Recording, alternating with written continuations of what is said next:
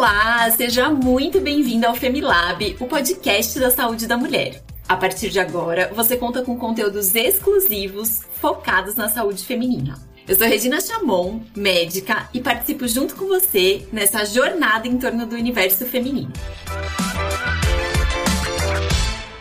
E você que está ouvindo, já segue as redes do FEMI? A gente sempre fala sobre gestação, exames e saúde da mulher por lá. O nosso Instagram é o arroba Femilab e o Facebook arroba Femilaboratório da Mulher.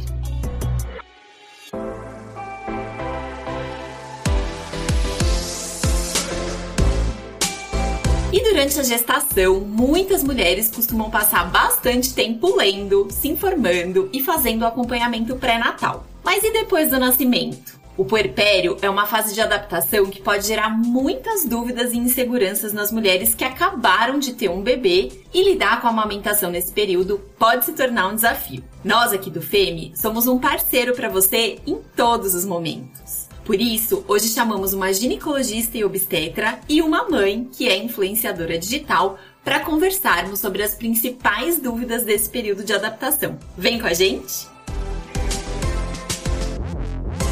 Nossas convidadas hoje são a doutora Daniela Marques Miyake, formada na Faculdade de Ciências Médicas da Santa Casa de São Paulo, com residência em ginecologia e obstetrícia também pela Santa Casa de São Paulo, especializada em medicina fetal também na Santa Casa de São Paulo, preceptor e chefe do Centro Obstétrico do mesmo hospital desde 2008, com ênfase em obstetrícia de alto risco, proprietária e diretora técnica da clínica Viver Mais. Bem-vinda, Daniela. Olá, tudo bem com vocês? Queria agradecer de novo mais um convite para a gente fazer esse bate-papo aqui super interessante e importante, né, para informar as meninas e as mulheres aí de casa. Com certeza. E eu recebo também aqui a Mariana Arasaki, que é influenciadora digital, casada e mãe de 10 filhos, é isso mesmo? isso mesmo. Ai, meu Deus! A Mariana é conhecida nacionalmente após viralizar na internet com sua rotina como mãe de 10 crianças, gente. Tô chocada aqui. Ela é dona do perfil arroba coração de mami, onde compartilha fotos, vídeos dos pequenos e dá dica para os pais e fala sobre a maternidade com humor, simplicidade e amor. Bem-vinda, Mariana. Obrigada. Uma alegria estar aqui com vocês, é uma honra. gente, ó, o prazer é nosso de receber vocês aqui para a gente falar um pouquinho mais sobre essas dificuldades do período do puerpério, sobre como lidar com a amamentação. E uma pesquisa feita pela Mind Miners mostrou que as mães sentem três principais sentimentos logo após o parto. 80% delas destacaram o cansaço, 74% destacaram o amor e 70% o medo. Então é um período aí de sentimentos bem controversos, né? Eu acho que a gente pode começar um pouquinho esse episódio falando sobre como é que a gente pode tentar deixar esse período do puerpério mais tranquilo para as mães. Então, Mariana, você que é mãe de 10, acho que tem muita autoridade para falar sobre isso. Se você quiser contar um pouquinho pra gente o que, que você acha.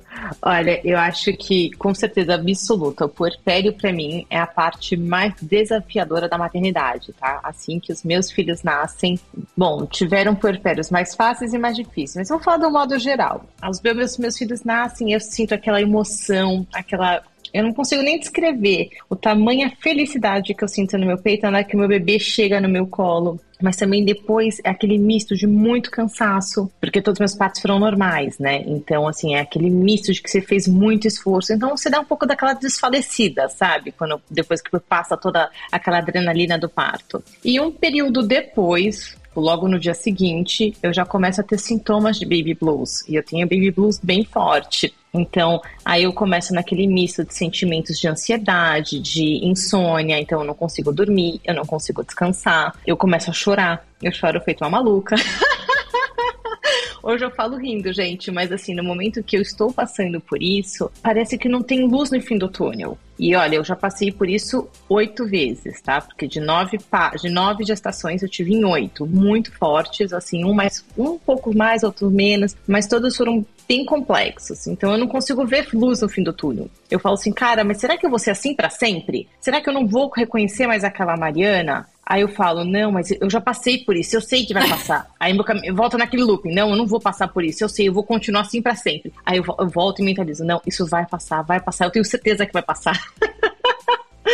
E ainda tem para mim tem um agravante maior, né? Porque é o seguinte, eu chegar na minha casa com o baby blues agravado, chorando e passando por mil problemas, e não tenho os meus filhos para olhar. E eu não quero que eles façam aquela associação de que a minha mãe saiu para a maternidade feliz e voltou chorando, sabe? assim, que eles não tenham aquela associação de que o bebê é uma coisa que faz minha mãe ficar triste. Não, o bebê é uma coisa é uma alegria, é a melhor coisa do mundo. Então eu luto muito mesmo para não ficar, sabe, chorando na frente das crianças e passar por isso com mais leveza. Ô, doutora Daniela, e a Mariana falou um pouquinho sobre o baby blues, né? Eu queria que você contasse para os nossos ouvintes aqui o que, que é esse baby blues. Então vamos lá, esse sentimento ele é muito, muito, muito mais frequente, eu acho, do que as mães, né, principalmente de primeira viagem, imaginam que possa acontecer. Mas é esse sentimento de tristeza mesmo, de melancolia, que se inicia logo após o parto, uns dias após o parto, e costuma se resolver sozinho aí, alguns dias, semanas. Foi como ela conversou com a gente aqui, que ela já passou por isso em alguns uh, pós-partos dela, né? Ele é,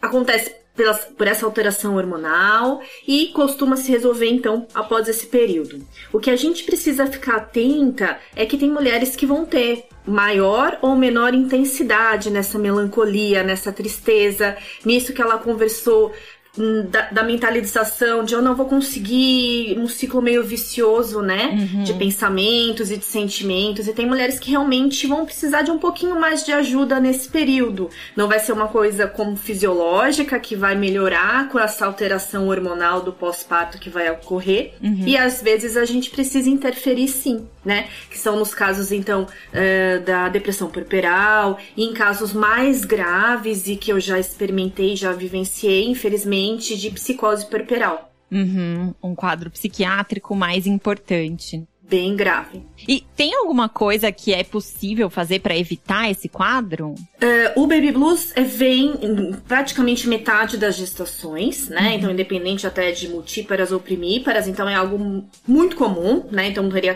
como a gente mexer nisso. É, mas as, os mais graves, então, tanto a depressão puerperal como a psicose puerperal, a gente sabe que mulheres que anteriormente têm algum transtorno de ansiedade ou de hum. depressão, né, que tá bastante comum no nosso dia a dia, então no meu é. consultório eu vejo que com a pandemia isso se tornou um pouco mais uh, prevalente, então mulheres vêm tratando, né, nenhum problema, se deve tratar se necessário, e esse tratamento ele deve persistir durante a gestação. Então tem muitas mulheres que ficam, poxa, eu não quero pôr em risco meu bebê, eu não quero tomar remédios desnecessários. É claro, ninguém quer, nenhum obstetra quer, mas se necessário, nesses transtornos psiquiátricos, devemos manter sim. A gente tem bastante segurança com bastante medicação, com muitos estudos de muitos anos. Uhum. Isso vai reduzir muito o quadro mais grave. Né? Então eu falo, você tem que ser, ter um, um pré-natal, uma gestação tranquila, o mais tranquila possível, para ter um pós-parto mais tranquilo também. Você aproveitar o seu bebê, né? Sim, sim, com certeza. E eu acho que aí quando nasce o bebê, uma das maiores expectativas das mães é a amamentação mesmo, né? E daí eu queria saber, Mariana, como é que foi sua experiência, assim, nesse. Na, eu imagino que tenham sido experiências diferentes, né? Mas como que para você é essa fase da amamentação? Olha, pra mim a fase da amamentação ela é muito complicada também, tá? Porque eu tenho baixa produção de leite. Então, os meus filhos, já na maternidade, mesmo eu colocando, fazendo tudo, eles ficam chorando de fome. Então, assim, isso eu já me acostumei, eu fui descobrir isso ao longo das minhas, das minhas das gestações, né? Dos partos, conforme eles foram nascendo, porque a minha primeira filha, quando ela nasceu, eu não, eu não tinha experiência nenhuma, né? Mãe de primeira viagem total. Então eu passei por todos aqueles perrengues que todo mundo passa. e aí eu tava, eu ficava com ela o dia inteiro no peito. Ela abria a boca, ela chorava, eu olhava a fralda, via se tinha alguma outra coisa, não era nada, ia pro peito. Peito. E aí eu acabei demorando de chegar na consulta do pediatra. Não, eu esqueci que na recomendação da maternidade, olha, em três dias vai pro pediatra. Eu fui chegar no pediatra com um mês. e aí, quando eu cheguei lá, a gente começou a conversar, e ele pegou e falou assim: Mari, como tá a amamentação dela? Aí meu marido respondeu: Nossa, ela deve ter engordado horrores, porque ela passa o dia inteiro no peito. Essa criança mama o dia inteiro, eu nunca vi isso na vida. Aí o pediatra, ah, então vamos ver, né? Vamos tirar essa prova com o peso dela. Aí na hora que ele colocou na balança, ele fez assim: ela não engordou basicamente nada. Nada. Aí, tipo, eu falei, não, não acredito. E eu comia super bem, tomava litros de água. Eu fiz exatamente tudo o que todo mundo fala, tá? Meu, come mingau de aveia, que é ótimo para dar leite. Estava eu lá tomando no café da manhã mingau. Meu, não come cebolinha. Cebolinha não dá leite. Não pode comer cebolinha. Corta a cebolinha da sua casa. Cortei a cebolinha da casa. Cara, foi assim. Eu só não tomei a cerveja preta porque eu detesto cerveja. Mas tudo o que todo mundo falou, eu fiz. E aí a minha filha não ganhava peso. Tipo assim, uhum. pra você ter uma uhum. noção, no dia que eu cheguei na no pediatra, ela tinha engordado, assim, tipo, 500 gramas, total. Sendo que, tipo assim, ela já tinha perdido, acho que 200, 300 na maternidade. Então, uhum. ela, ela, recuperou aquele peso e ganhou só mais um, um pouco. Pouquinho. Aí ele falou assim, Mari, ela tá passando fome, a gente vai precisar introduzir o complemento, porque uhum. ela tá chorando por fome, dito e feito. Comecei a dar uma introdução do complemento para ela, ela começou a dormir melhor, ela parou de chorar. Então, o que que eu fazia? Eu sempre oferecia meu peito primeiro, uhum. aí quando ela soltava, eu oferecia o complemento, porque eu também eu gosto de amamentar. Uhum. Apesar de ser muito difícil, ele, ele é dar aquela conexão, né? A mãe, o bebê, na hora que o bebê começa a se mexer mais, tá naquela fase que ele começa a levantar a mãozinha, ele pega no seu rosto, faz carinho. É assim, não tem prazer melhor, sabe? Mas eu sei da minha condição. Tanto é que no, na minha última gestação, que foi gemelar, os meninos, eu tentei amamentar na maternidade colocava no peito, as, com todas as consultoras lá me ajudando, fazendo tudo. Eles saíam do peito berrando de fome. Uhum. E aí, lá na maternidade mesmo, eu falei, olha, eu acho, a... nem foi eu, a enfermeira lá, quando eu saí do parto, eu tive uma, um pouco de complicação, né, que eu passei uhum. muito mal. Como foi, os dois foram gêmeos de parto normal, eu saí, uhum. meu, muito cansada. Aí a enfermeira uhum. falou, olha, Mari, melhor você dormir uma noite do que você acordar de madrugada e amanhã você está acabada pelos bebês. Descansa, uhum. eu cuido deles essa noite. Então ela já entrou com complemento para mim lá, o que me ajudou muito. Uhum. Porque se ela não tivesse feito isso, provavelmente o meu quadro de baby blues, que eu, quando eu acordei, que eu já estava, teria se agravado mais muito mais. Uhum. Porque eu já eu tive isso de experiência, né? Quando eu não dormia, o meu baby blues se agravava assim, gente, em mil por cento. Eu era uma Mariana completamente diferente. Uhum. E aí, quando, conforme eu tava lá na maternidade, eu vendo o que eu colocava no peito, um deles já, já, me, já tipo assim, ele pegava, sugava um pouquinho, via que não saía nada e já começava a chorar de fome. aí eu falei, bom, me dá o complemento todas as vezes, porque não vai adiantar. Sim. Eu sim. não posso forçar os meus filhos a, a quererem me mamar no meu peito sendo que eles estão com fome. Uhum. Então, é. assim, tanto é que, tipo, na maternidade eles estavam tomando já, tipo, quase 60 ml. Você vê que não saía nada do meu peito para eles. Uhum, sim. Ô, doutora Dani, e toda mulher pode amamentar ou acontece de algumas mulheres não poderem? Tá, super importante essa pergunta, né? Porque a gente tá aqui no agosto dourado, né? O mês aí mundial voltado ao aleitamento, a importância, a gente sabe que é o ambiente, que é realmente o alimento mais completo, que é o que o bebê, seu bebê precisa, né? Nessa fase até os seis meses, ele não precisa nem beber água. A gente sabe de tudo isso, claro. Mas a gente também tem que voltar para as mulheres é, com outras condições, né? Então também não se sentir, vamos lá, piorar o baby blues, como a Mariana falou, de uma mulher que, por exemplo, não pode amamentar. Então tem casos muito específicos que ela tá, tá proibida, diz que são contraindicações absolutas. Então, é, pacientes HIV positivos, a gente suspende o aleitamento, né? Uhum. Pacientes com lesão herpética ativa nos mamilos, elas, elas também não podem amamentar, né? É, meio controverso que eu vou entrar agora, mas a princípio a varíola do macaco nova que tá chegando aí também, a gente a princípio vai isolar o bebê uhum. é, cinco semanas até pós-nascimento não pode uh, ter o, o, aleitamento. Uhum. Pacientes que estão em tratamento de câncer, então usando quimioterápicos, antineoplásicos, elas né, não podem por conta da, da alteração que, esse, que essa medicação pode causar no bebê, né? Uhum. É, e a Mariana, aconteceu a mesma coisa comigo, né? Eu tenho dois só, tá? Só Dois só é, é ótimo, uma, gente. É uma experiência muito menor que a sua, claro, né? Na prática. Mas eu passei por isso também. Eu tenho prótese mamária. É, a gente sabe que a prótese a longo prazo pode diminuir um pouco a produção do leite, sim. Né? E cada, cada mulher é uma mulher, né? Cada ser humano é um ser humano. Uh, não podemos nunca generalizar.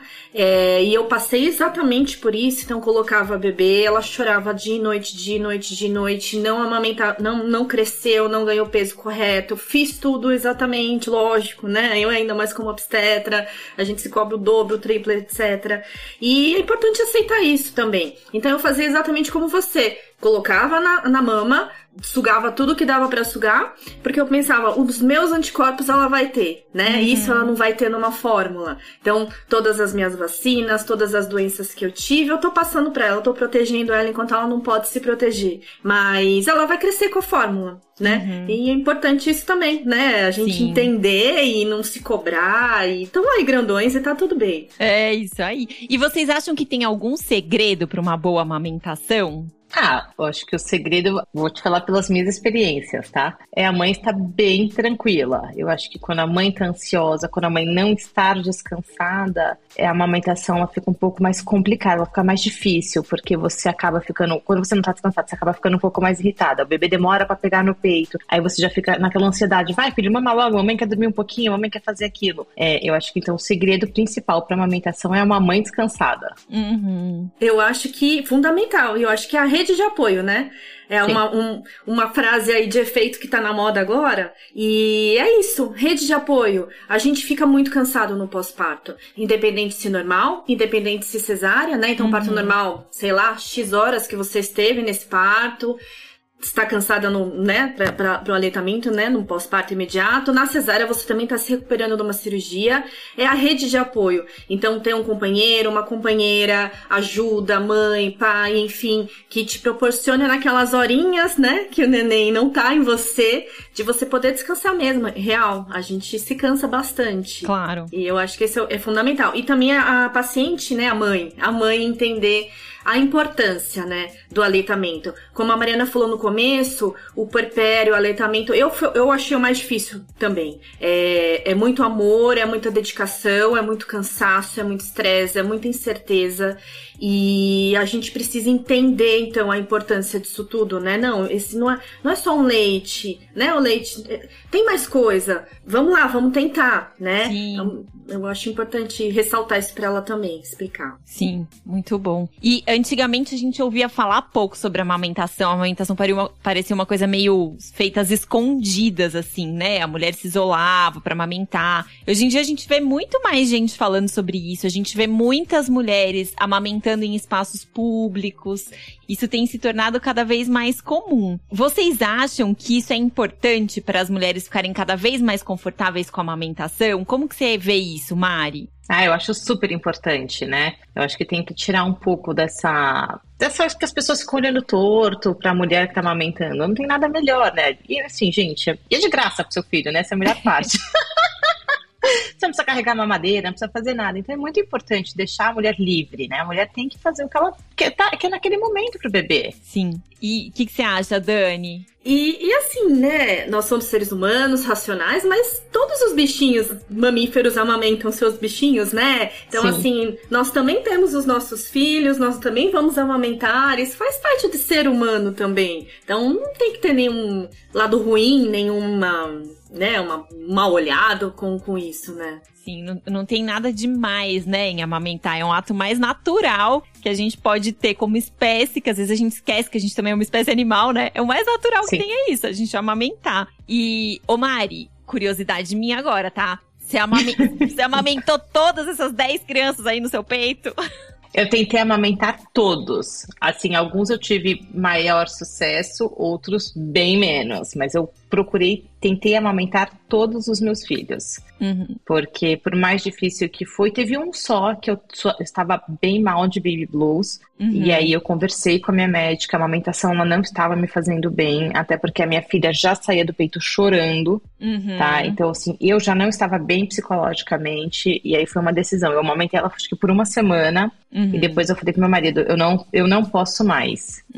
Porque eu acredito que, assim, a amamentação é maravilhosa, só que a mulher também tem que pensar quanto, quão bem ela está, né, naquele momento. Porque se o seu psicológico não estiver bem, não adianta você amamentar seu filho, porque você não vai estar bem para cuidar dele depois. Então foi uma decisão para mim muito difícil que eu tomei, mas foi uma decisão muito sábia, que eu pensei muito, sabe? Eu rezei bastante para poder tomar aquela decisão e falar, não vou mais fazer. Uhum. Porque não estava me fazendo bem, eu tinha mais crianças para cuidar na minha casa. Então, foi difícil nesse momento. Mas, assim, eu procurei amamentar todos. Por, tá. por menos que seja uma semana, mas eu procurei amamentar uhum. todos. E acho que são, é isso que você falou, né? São experiências muito diferentes. Cada criança é uma criança, cada gestação é uma gestação. Quando nasce é um contexto diferente. Às vezes é porque é o primeiro, às vezes é porque é o décimo, e daí já tem no, oito, né? Se foi gemelar. Então é isso.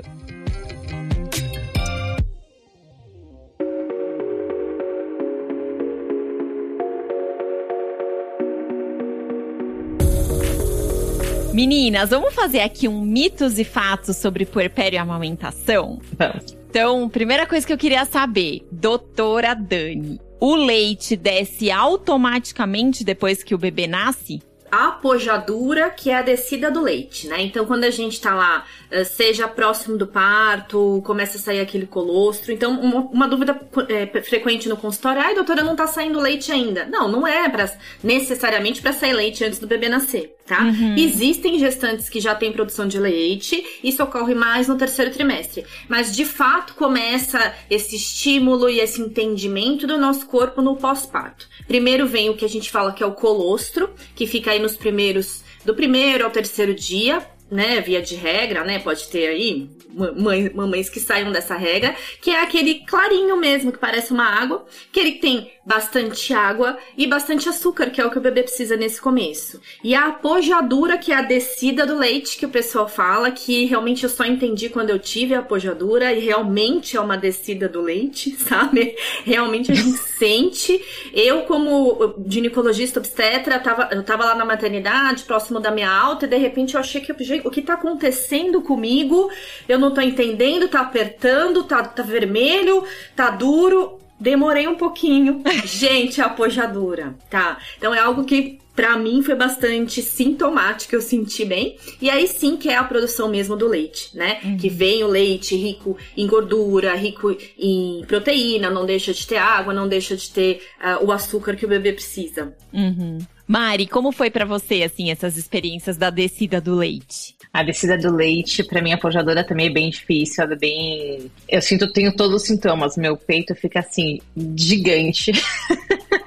super duro, empedrado. Então, assim, é difícil pro bebê conseguir pegar o seio, sabe? Eu não tenho prótese, então ele cresce e fica gigante, duro, muito duro. Então, ele não consegue pegar o bico, então tem que fazer muitas massagens para poder amolecer o seio. E assim, fica nessa fase quase uma semana, sabe? Entre 5 a 7 dias. Tá. Até de, depois passar essa fase e aí fica mais tranquilo. Uhum. Doutora Dani, a gente ouve muito falar sobre o período do resguardo, né? Da quarentena das mulheres. Essa fase que a gente chama de puerpério, que é o período pós-parto, dura 40 dias, é isso? É, esse é o puerpério precoce, né? Depois ele dura mais alguns meses, que é o puerpério tardio, porque é o que eu falo para as pacientes, a gente levou 10 meses para chegar até lá, né? Um pouquinho mais, um pouquinho menos, depende de cada gestação aí.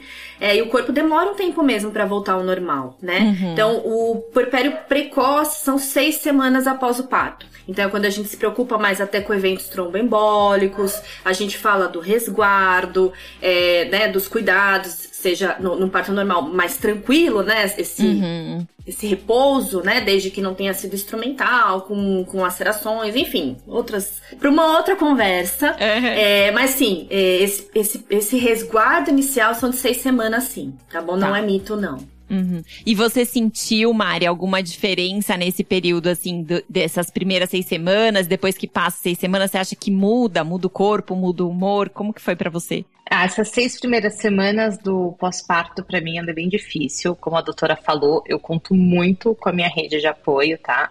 É, essa parte para mim ela é fundamental. Eu até recebo muita pergunta, gente, mas como, como é essa rede de apoio? Eu falo, uhum. gente, a rede de apoio é uma lista infinita. Pode ser qualquer pessoa que você conte, porque assim, eu recebo muita pergunta no, no meu direct, né? Ah, mas eu, eu, sou, moro sozinha numa cidade, não tenho família, a família do meu marido é longe, isso e aquilo. Não tem nenhuma amiga que você conte nessa cidade. Essa amiga pode ser sua rede de apoio. E aí eu falo mais, eu falo, eu tenho minha família que mora aqui em São Paulo, eu tenho tudo aqui e diversas vezes a minha rede de apoio foi uma amiga minha que mora na Alemanha. Porque como o fuso horário dela tava, tipo assim, na minha madrugada, era um fuso horário bom, era com ela que eu contava. Porque eu tava uhum. com insônia, não conseguia dormir, eu queria conversar naquele momento, não podia ligar para as minhas irmãs, que elas estavam dormindo.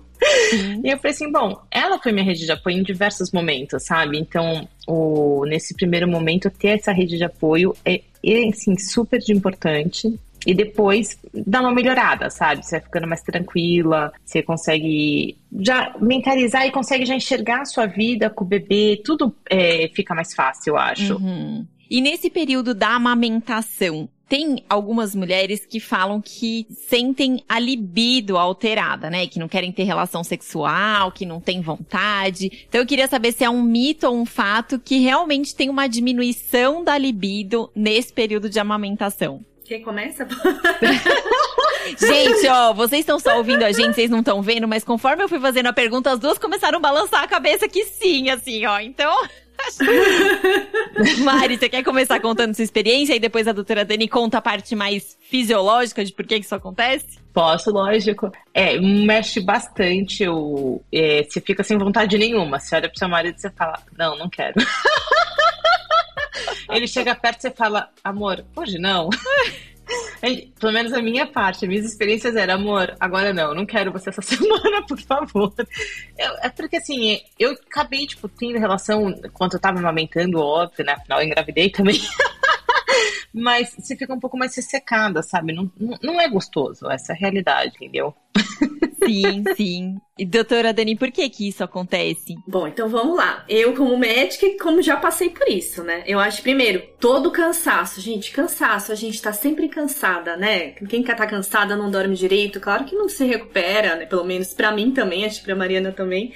E da questão fisiológica. Então, quando a gente tá amamentando, a gente produz é, prolactina, né? Bastante prolactina, que é para manter essa produção do leite. E, é, e, essa prolactina acaba diminuindo os hormônios mesmo sexuais da mulher, né? Então, é, até a menstruação fica bastante irregular, né? Então, tinha aquele mito antigamente: quem amamenta não engravida. Mentira, né? Mentira. e... Mentira, doutora, concordo. Prova viva aqui, temos uma testemunha. Mentira, tá? Isso não. Mas diminui bastante a sua chance real de engravidar, porque a gente acaba ovulando menos e acaba, né? Então, com a diminuição desses outros hormônios, a gente acaba tendo ressecamento vaginal, diminuição da libido. Até quando se faz, se precisa fazer algum exame, por N motivos, de uma colposcopia ou até mesmo um Papa Nicolau, ele costuma até vir alterado nessa fase e a colposcopia vem com uma atrofia, quase uhum. como se ela tivesse numa menopausa, né? Tá. Então, isso isso é fisiológico, isso é explicado, sim. Eu acho que é porque também, né, não sei, para mim, a explicação é além do cansaço, você tá com um bebê de colo, né? Eu não, não posso ter todos os meus estímulos aqui no meu corpo eu fazer outro bebê. Deixa esse bebê crescer, eu preciso cuidar dele, para depois a gente acho que faz fight aí do ciclo aí da nossa evolução também. Sim, sim, com certeza. Dedicar atenção para esse bebê primeiro, né? E quando as mulheres estão em situações de estresse, assim, um estresse mais intenso, isso pode diminuir a produção de leite? Eu sentia no meu caso, quando eu tava muito cansada e muito estressada, que meu leite diminuía bastante. É isso mesmo, Dani? Concordo, concordo. É, porque também o estresse, não só o estresse, né? Ah, eu engordei porque eu tô estressada, né? Então a gente pode voltar nesse outro mito também. Uhum. Gera todo um outro ciclo vicioso, né? Você tá muito estressada, tem produções elevadas de hormônios que não, não vão te fazer bem nesse momento. Te afeta o sono, te afeta a alimentação, a sua hidratação. Então é tudo bastante interligado. Então, sim. E o pós-parto é estressante, né, meninas? Então, rede de apoio fundamental. Muito, doutora. Falando em rede de apoio, né? Vocês falaram várias vezes que a rede de apoio pode ser, enfim, qualquer pessoa, tal. Mas como é que o pai pode colaborar para o puerpério da mãe ser mais tranquilo? Tem isso, o pai ou a companheira, né? O, o parceiro, a parceira. Do lado da gestante, né? Isso, é. Como é que pode ser essa colaboração? Ah, é assim, para mim, o meu marido foi, assim, gente, essencial no meu porpério, sabe? Eu até falo para ele que por ter ele ao meu lado, o meu baby blues passa mais rápido, é tudo para mim é melhor, porque chegou em situações de eu estar tá Tipo, já ter passado algumas noites acordada com o bebê e eu estar extremamente cansada, assim, esgotada. De ele olhar para mim e falar: amor, dorme, eu me viro essa madrugada. Inclusive no dos gêmeos ele fez isso. Uhum. Porque eu cheguei em casa, eu ainda tava com um pouco de baby blues, eu tava com um pouco de insônia, e essa é a primeira noite que eu ia conseguir dormir de fato. Eu fiquei com os bebês até uma da manhã, e aí coloquei para dormir. E ele já tinha feito esse combinado com ele. Ele falou: olha, na hora que você dormir, você não acorda mais que eu faço o, a noite dos gêmeos. O que aconteceu naquela noite eu não sei. Só sei que ele cuidou dos dois para mim, tipo, trocou fralda, falou que os gêmeos tinham feito cocô, e aí quando ele colocava um pra dormir, o outro acordava. Mas para mim, assim, o meu marido foi essencial, sabe? Eu acho que a pessoa que estiver acompanhando a mulher no pós-parto, é essencial que ele esteja disponível, sabe? É, ter essa parceria, essa cumplicidade. Porque afinal, não foi só eu que fiz o bebê, né? A pessoa Sim. que tá do meu lado, meu marido no caso, ele tá ali comigo, né? E é muito importante para nós mulheres ir conversando isso já com o companheiro, com o marido, no caso, é, mostrar a importância deles no nosso pós-parto. Porque o que eu tenho visto é algumas mulheres que falam: ah, meu marido não faz, eu não vou nem pedir. Eu não, uhum. já sou o oposto. Meu marido não faz, mas eu vou pedir, ele vai ter que me ajudar, entendeu? Me ajudar, que eu falo assim, ele vai ter que dividir as funções comigo. Sim. E eu acho que isso é, óbvio, é um trabalho de formiguinha, né? Que a gente vai fazendo diariamente. Todo uhum. dia eu converso com meu marido: olha, eu preciso que você faça isso, que você faça aquilo, a gente tá junto nessa. Uhum. E acho que não ter receio de pedir, né? Se, se a gente não pede, muitas vezes a pessoa que tá com a gente não sabe o que, que a gente precisa. Então, super importante pedir. Eu acho importante é, voltar, né, um, um, tema que era mais controverso antigamente, eu acho, que era a participação masculina nesse processo, né? Uhum. Então não é incomum a gente pegar um vô é, que, né, que fala, não, mas meu pai nunca trocou uma, uma fralda minha, meu pai nunca me deu um banho, meu pai nunca poxa, ele perde tanto do, do crescimento dos filhos, né? Ele perde tanto desse contato, dessa desse carinho, desse vínculo que não vai existir de, né, de uma outra forma, né? É o cuidado que vai levar tudo isso. E aqui em casa também é meu marido, como a Mariana, foi fundamental. A gente fazia tipo um revezamento de maratona, né? Uhum. Botava no peito, ia botar pra mamar, eu já entregava, eu dormia. Ele botava pra mamar, trocava a fralda, tava na hora de mamar, eu pegava e a gente ia revezando o sono assim. Até hoje, quem faz o leite das crianças é ele. Eles, eles preferem o leite do pai do que o, do que eu faço.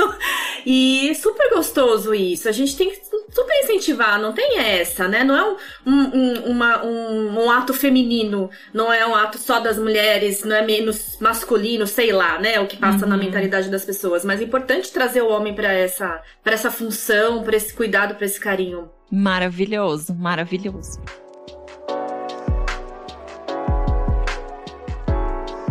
Gente, olha, nosso papo tá super gostoso, mas a gente tá se encaminhando para os nossos momentos finais aqui. E aí eu queria pedir para vocês deixarem assim uma, uma mensagem final. O que, que vocês acham que é super importante as pessoas saírem daqui sobre esse tema, né? Com esse pensamento sobre esse tema. Então eu queria começar com a Mariana. O que, que você deixa aí de mensagem pra mulherada que tá ouvindo a gente? Gente, conta com a rede de apoio de vocês, porque ela é fundamental nesse momento, tanto de puerpério, de amamentação. Você ter alguém para poder te ajudar, para você contar na hora que você está passando por esses momentos, é assim fundamental para caso se você tiver com baby blues ou com alguma outra coisa, para passar mais rápido, sabe? É importante que você converse também e peça ajuda para as pessoas, porque eu acredito que quando a gente o bebê nasce, eu falo por experiência própria, eu me achava super mulher, sabe? Que eu tinha que dar conta de tudo, eu tinha que estar tá perfeita, eu tinha que cuidar da casa, eu tinha que cuidar da minha filha. E não é. A gente não tem que ser essa mulher maravilha. A gente tem que cuidar da gente, a gente tem que estar descansada. Tem louça pra lavar, deixa pra lá, depois lava, entendeu?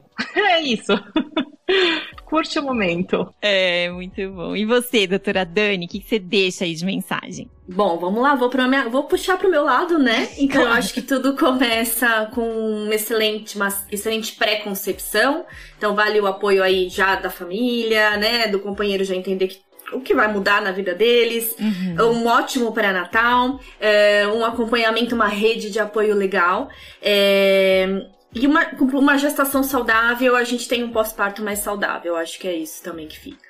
Muito bom, gente, adorei. Queria pedir aqui para vocês deixarem as redes sociais de vocês. Como é que as mulheres acham vocês, se elas quiserem conversar mais, continuar o assunto? Mari, como que é seu arroba aí nas redes sociais? Eu tenho um Instagram que chama Coração de Mami. Tá, então só colocar o arrobinha lá, Coração de Mami. Você tem bastante conteúdo sobre isso, né, Mari? Tenho bastante, eu falo bastante com as mães, contando as minhas experiências. É, e é muito legal essa troca, né? Porque às vezes quando você tá passando por isso, você acha que só você passa, né? Isso também é uma rede de apoio, né? Quando a gente pensa É. em rede de apoio, é poder ter alguém que compartilha essa experiência também é um tipo de apoio bem importante. Sim. Muito bom. E você, Dani, como que a mulherada te encontra? Então tá, o Instagram da clínica é arroba clínica viver mais e o meu é arroba DRA Daniela Miyake. Muito bom, gente. Eu vou deixar aqui também na descrição do episódio o arroba das duas para quem quiser acompanhar. Super obrigada, meninas. Obrigada pela participação de vocês aqui com a gente, viu? Espero tê-las mais vezes conosco aqui. Eu que agradeço, foi muito legal estar aqui.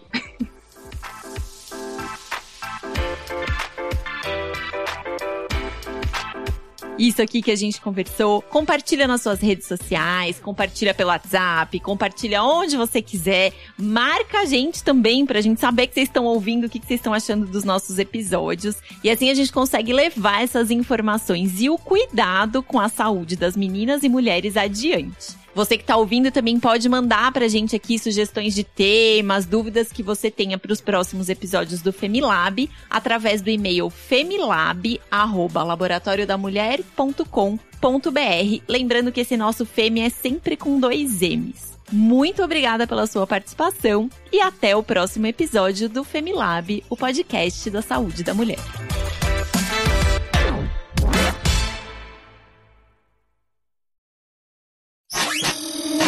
Essa é uma produção do Bicho de Goiaba.